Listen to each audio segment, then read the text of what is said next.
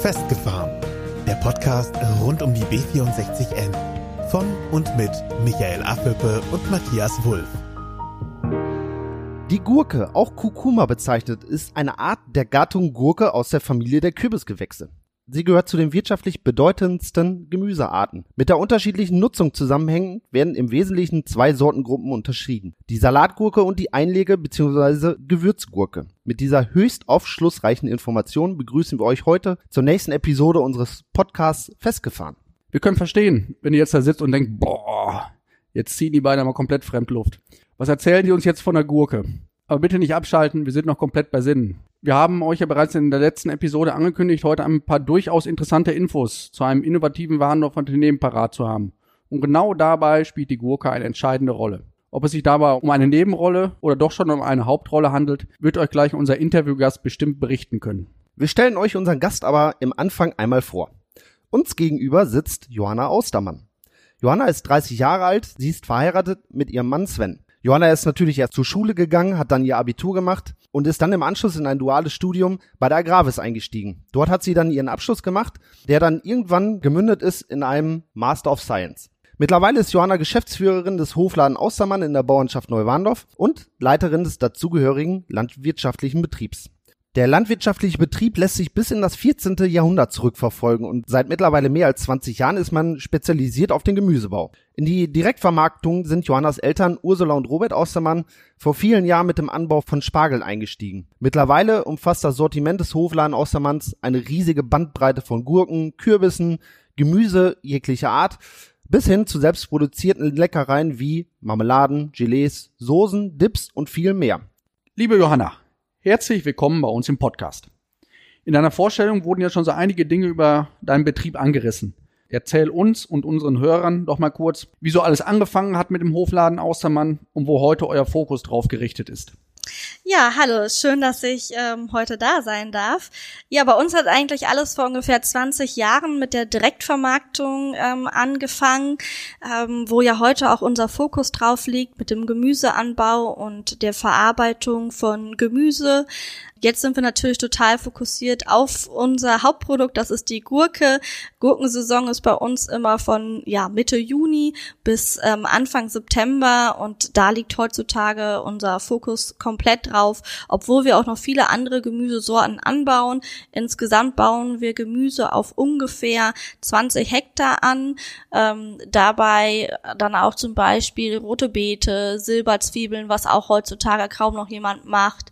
Und ja, auch Salate in Kleinstmengen, wir haben eine kleine Apfelplantage, wir haben Tomaten im Gewächshaus, wir haben uns da eigentlich mittlerweile sehr vielseitig aufgestellt. Es wird halt alles ähm, vermarktet über unseren Hofladen oder ähm, wir stellen daraus leckere Feinkostspezialitäten her. Im letzten Jahr habt ihr euren Laden komplett umgebaut und euer Sortiment um einiges erweitert. So ist zum Beispiel auch ein Unverpackt-Bereich dazugekommen. Wie seid ihr da überhaupt drauf gekommen, Lebensmittel unverpackt zu verkaufen? Wird das, wird das überhaupt angenommen? Also angenommen wird das auf jeden Fall und unsere Idee war auch schon immer, dass man auch Gemüse, was man selbst verkauft, ob's und Obst, ob's jetzt Äpfel sind, ob's der Blumenkohl ist, ob's die Salatgurke ist, dass man die auch einfach ohne Verpackung kaufen kann, dass einfach jeder Kunde seinen eigenen Einkaufskorb mitbringt und dann haben wir auch einfach unser Sortiment auf so, eine, so einem Trockensortiment erweitert, so dass man auch bei uns Linsen, Nudeln, Haferflocken unverpackt bekommt. Die Idee ist da einfach dahinter, dass weniger Müll erstmal wegen der Verpackung Verpackung produziert wird, aber auch, dass kleinere Haushalte die Möglichkeit haben, einfach ihre bedarfsgerechte Menge einzukaufen. Dass man nicht immer gleich 500 Gramm Linsen kaufen muss, sondern auch zum Beispiel 100 Gramm, weil man es gerade für ein Rezept braucht. Dass einfach nicht mehr so viele Lebensmittel weggeschmissen werden und dass auch nicht mehr so viel Verpackungsmüll anfällt. Aber Johanna, wie kommen die Produkte, so Nudeln oder rote Linsen, wie kommen die bei euch an? Kommen die in 500 Gramm Packung ein, in Plastik verwickelt und, und ihr reißt die Tüten nur auf und kippt die in euren Behälter rein? Oder wie wird euch das angeliefert? Nein, das würde ja gar keinen Sinn machen, wenn es so kleine Einheiten wären. Die kommen tatsächlich Haferflocken, Nudeln, alles so in 15 bis äh, 20 Kilo Einheiten, entweder in Säcken oder in Kartons an. Und ähm, wir füllen das äh, dann äh, da quasi immer rein. Man muss natürlich auch immer schauen, dass man ähm, die Produkte, wenn man 20 Kilo irgendwo von ordert, zum Beispiel Haferflocken, dass man die natürlich auch schnell genug umschlägt.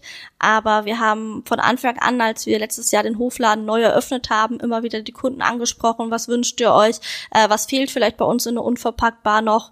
So haben wir zum Beispiel Paranüsse aufgenommen, das ist gerade auch so ein Trend und äh, auch sehr gesund, einfach die zu essen und die laufen zum Beispiel auch gut. Also wir gehen da wirklich auf Kundenwünsche auch ein und äh, ordern dementsprechend auch. Aber diese Unverpackt-Geschichte ist ja nicht das einzig Neue bei euch. Wenn man euch ein wenig verfolgt, dann fällt es sehr schnell auf, dass ihr, dass ihr euch immer wieder irgendwie neu erfindet. Und bei euch gibt es oft neue Produkte, neue Aktionen, neue Wege, die ihr einfach geht. So gibt es zum Beispiel jetzt Fleischpakete oder gab es Fleischpakete vom, vom Galloway und neuerdings auch frischen Apfelsaft aus den eigenen Äpfeln.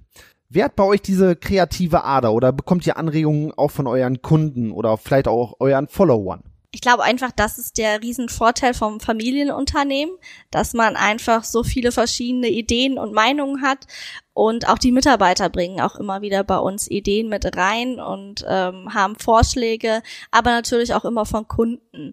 Beim Apfelsaft war es jetzt einfach was Praktisches. Wir haben eine Apfelplantage und ähm, wir vermarkten unsere Äpfel ausschließlich über den Hofladen.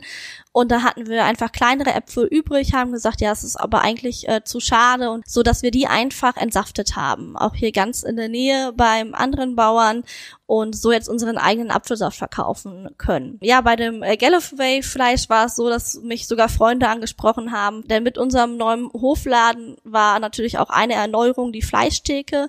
Wir wollten unsere eigenen Schweine über den Hofladen vermarkten können und äh, dann hatte die Freundin angefragt, können wir nicht auch mal ein Galloway darüber vermarkten? Und dann haben wir uns so ein bisschen überlegt, äh, hin und her, haben mit den Metzgern bei uns ähm, gesprochen und waren ziemlich schnell einig, dass das eine super Idee ist. Gerade Galloway ist auch einfach was ein besonderes Fleisch und ähm, ja, dann war die Idee geboren und dann haben wir die auch eigentlich recht schnell umgesetzt und die kam auch wirklich super bei den Kunden an. Also wir hatten wirklich alle Fleischpakete verkauft und haben auch wirklich viel positives Feedback.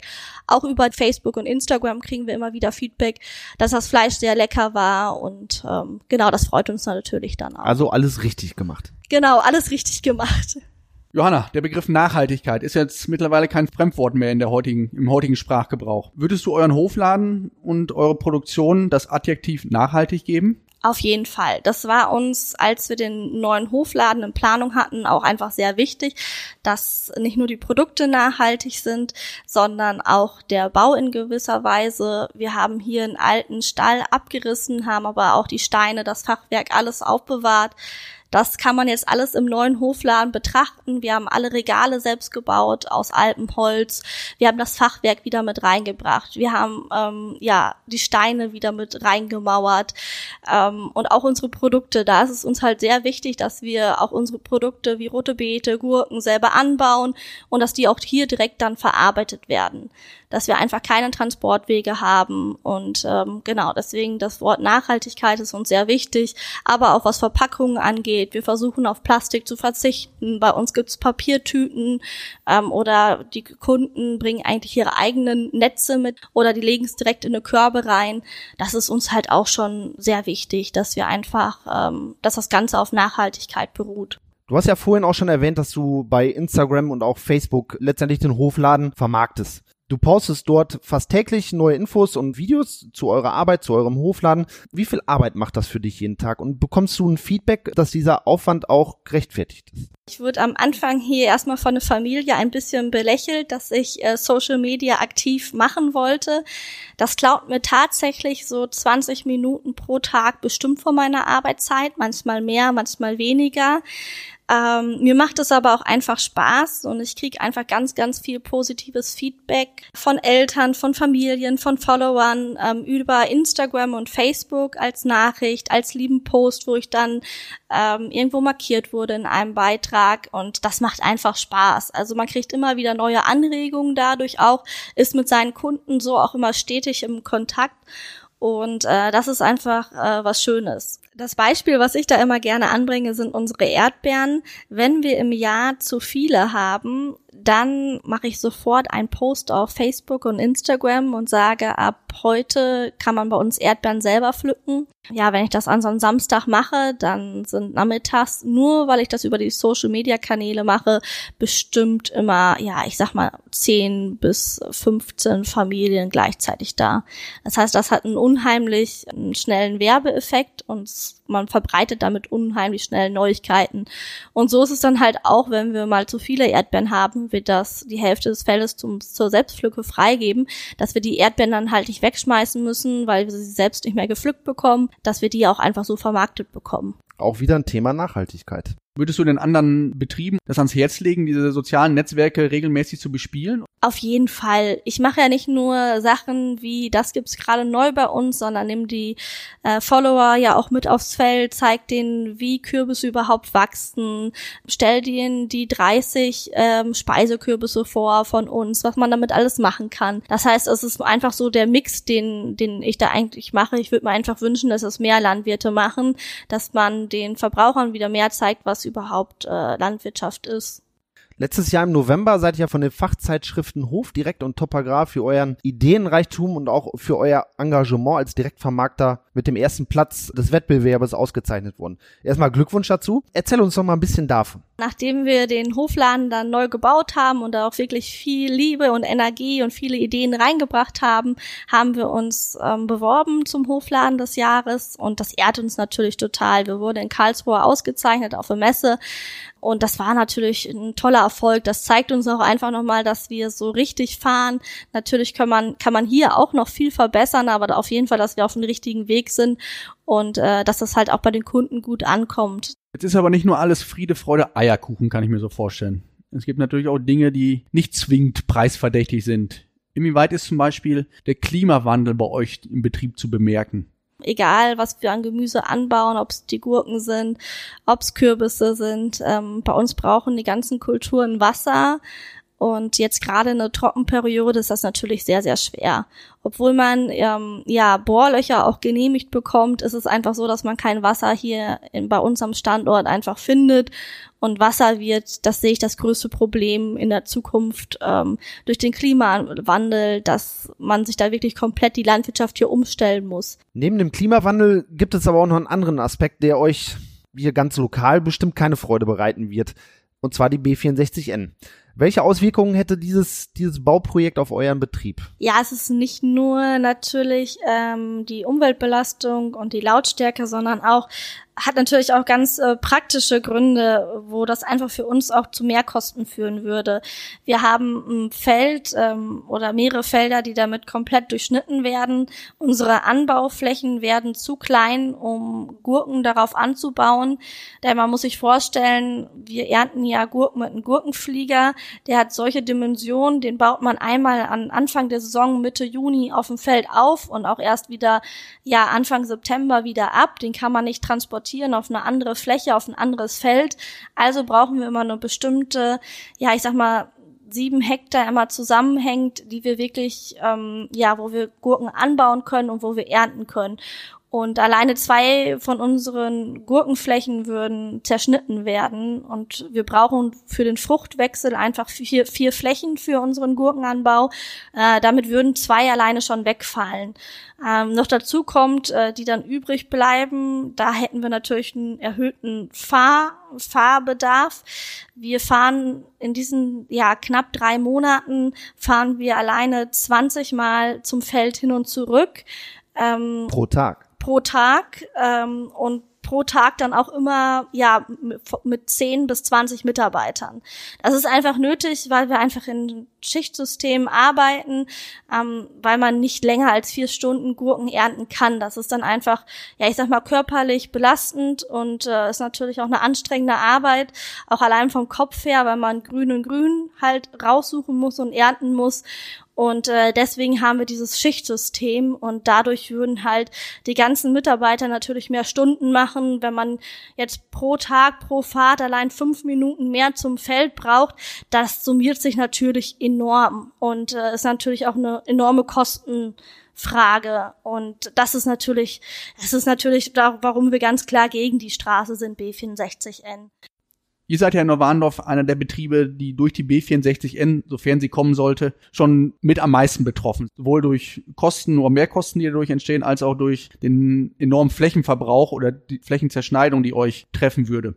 Gibt es äh, noch Folgekonsequenzen für euch? Es ist ja nicht nur die ähm, ja, Flächenzerschneidung oder auch der Flächenverlust, sondern auch die Ausgleichsmaßnahmen, die natürlich erfolgen müssen, weil so ein Straßenbau ist natürlich nicht, äh, nicht gut für die Umwelt und da müssen Ausgleichsmaßnahmen stattfinden. Aber auch von denen sind wir natürlich dann wieder stark betroffen, weil wir auch da wieder Flächenverlust haben. Ähm, da müssen für verschiedene Tierarten einfach Ausgleichsflächen entstehen und äh, da haben wir dann natürlich auch wieder Verlust. Aber jetzt wird ja von den, von den Straßenbefürwortern ja immer im, im Raum geführt, es wird dann irgendwann eine Flurbereinigung kommen. Das muss ja dann eigentlich nur positiv sein für denjenigen, der von der Straßenplanung der B64N quasi betroffen ist. Wie siehst du das? Wie stehst du dazu? Ja, es ist schon ein sehr schwieriges Thema, weil wir sind absolut auf Hofnahflächen angewiesen. Wir machen nun mal Gemüseanbau, ähm, Sonderkulturen. Gerade unsere Gurken sind einfach sehr pflegeintensiv. Wir müssen ähm, auch abgesehen von von der Saison auch nach der Bewässerung schauen. Ähm, ja, wie äh, wie die wachsen. Ähm, ähm, müssen wir nach den Bewässerungssystemen schauen, ob die auch wirklich alle noch instand sind. Und dann kommt natürlich ganz oben drauf noch die Saison.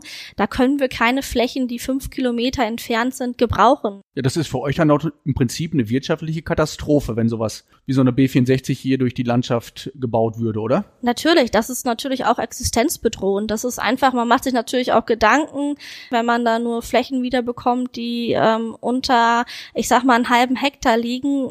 Das ist kaum bewirtschaftungsfähig. Also ähm, und auch gerade Flächen, die weiter weg sind, das ist für uns ein enormer Schaden.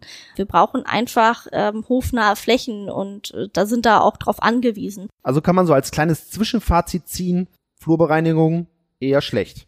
Ja, ist für uns auf jeden Fall nicht von Vorteil. Ja, Am Anfang haben wir deinen Hofladen, Johanna, ja mit innovativ bezeichnet.